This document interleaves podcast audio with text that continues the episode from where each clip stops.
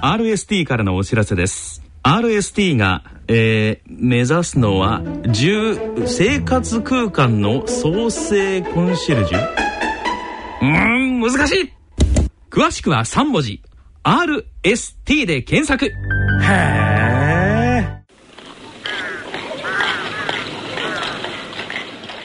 静岡町角電気屋さんのコーナーです。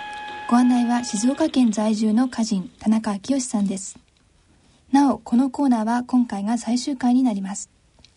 ご機嫌いかがでしょうか？田中昭義です。静岡町角電気屋さん。このコーナーでは静岡県内各地で商店街などの地域活動を担っておられる電気店の亭主の方へのインタビューを通して静岡各地の様子、電化製品をめぐるエピソードなどを静岡県在住の私、田中昭義が伺ってまいります。今回は浜松市天竜区佐久間町の e コード藤川社長の藤川正俊さんと電話をつないでお送りいたします。藤川さんよろしくお願いします。はい、よろしくお願いいたします。はい。えー、今月はいろいろ、えー、e コード藤川社長の藤川さんにいろんなお話伺ってきたんですけれども、はい、あの、すごくやっぱりこう、電気っていうのが、あの、昨日今日始まったものではなくて、はい、あの、お父様の時代からすごくその時代ごとに歴史があって物語があるものなんだなというのを感じてもきたんですけれども、はい、すごくこう、そうですね、その夢のような感覚でいうと、今のあの、太陽光とかっていうのにあとまあ装置連携あの充電するバッテリーもだんだん良くなってきてましてね。はいバッテリー。うん。それを組み組み合わせてあの自分のとこの家庭の電気は自給自足ができたらっていうようなそういう夢があるんですけどね。なるほどなるほど、はい、あのえっ、と、自給自足というと普通は農業の言葉のように思いがちですけれども、すねはい、すごくその電気に関しても自分のところで、まあ、えっ、と、太陽光だったり、いろんな電気が自給自足できる時代というのが、もう来つつあるというふうに思ってもいいんですかね？すごく良くなったら、夢ではなくなると思うんですけどね。なるほど、なるほど。太陽の光が当たっまあ、雨の日もあるもんですから、夜もあるもんですから、はい、それバッテリーに十分、まあ、大きさも広さとかこれが効率よくなったら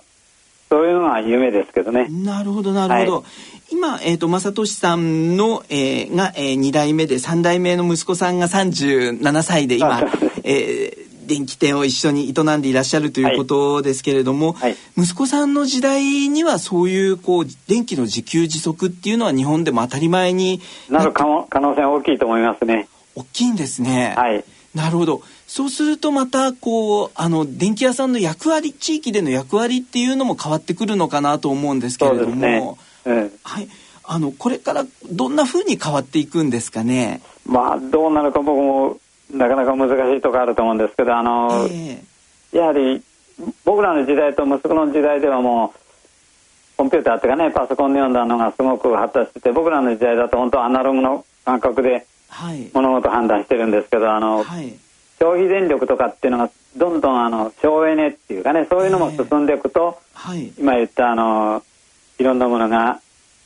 電気少なく使う量が少なくなったら自給自足っていう状態になっていくんじゃないかなっていうそういう感じ持ってるんですけどね。なるほどなるほど。あの最近でもこう東京や静岡で暮らしているとあの電力会社を選べる時代に日本もなってきたということで、はい。来年の4月からは発送電分離ということが多分だんだん東京電力だからもうやるらしいんですけどね間違いなく、えーはい、で電力自由化っていうのが4月から始まるもんですから、はい、もうそういう競争が始まると、はい、あの値段っていうのもあのどうしても電気量は多分上がるんだろうけど上がり方は少なくなっていくんじゃないかと思うんですけどね。なるほど。競争でね。はいすごくもうやっぱりあの電気っていうのは生活の中でもなくてはならないものですしでもそこがすごく大きな技術革新もあったりしていくと生活スタイルがどんどん変わっていくんだろうなというイメージがありますけれども。思いますね。はい、はいそういう中でこうあ、えーと、自然豊かな佐久間という浜松の地域の中で、はい、えー、電気店を営まれていく上でこう変わらないものとか地域に対する眼差しのようなものっていうのは不変なものっていうのもあるんですかね？そうですね。やはりあのここに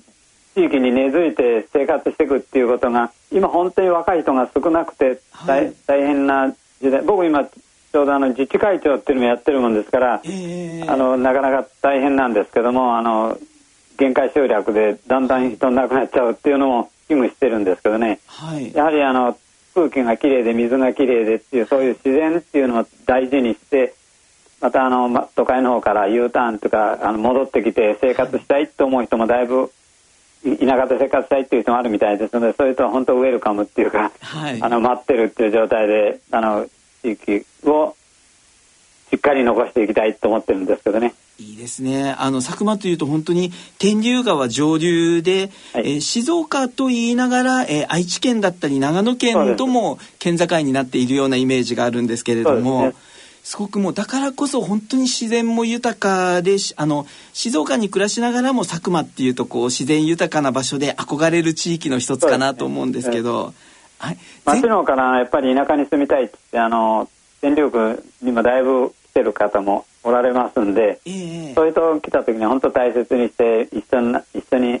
楽しい生活できるようにしたいなっていうことを思ってるんですけどね。なるほど。はい、あのそういう方々が電気も自給自足で実際の、ねえー、地方暮らしも、えー、自給自足をしながらというそうですね。でそこに人情があったり絆があったりっていうのはすごくこう暮らしやすいあのある意味ではえっ、ー、と古いようで新しいあの地域のモデルなのかもしれないなと思うんですけれども、はい、あの最後に、えー、藤川正義さんご自身の夢としては、えー、どんな思いがございますか？そうですね。あの僕の夢っていうか、まあ、僕も、はい、67歳になってるもんですからなかなか夢持てないんですけど今の生活っていうか、はい、今の状態が一番幸せだと今思ってるんですよ。今が一番幸せ、えー、一番幸せと思ってるもんですから、はい、あの夢っていうかね、夢で言うとあの、まあ、両親が親がお父さんが94歳でおふくろが92歳で、はい、一応あの一応元気でやってるもんですからですごいですね。息子もいて嫁さんと子供まおま孫もいてっていうことで、はい、この生活がまあある程度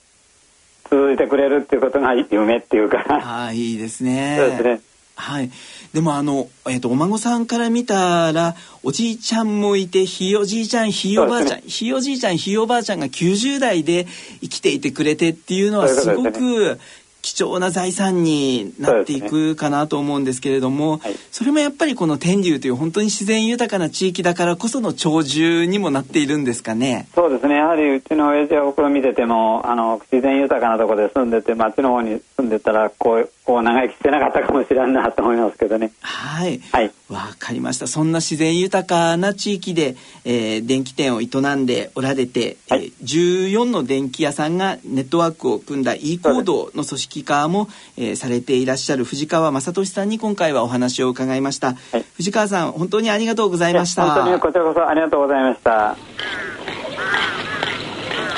静岡町角電気屋さんのコーナー。ご案内は静岡県在住の歌人田中昭義さんでした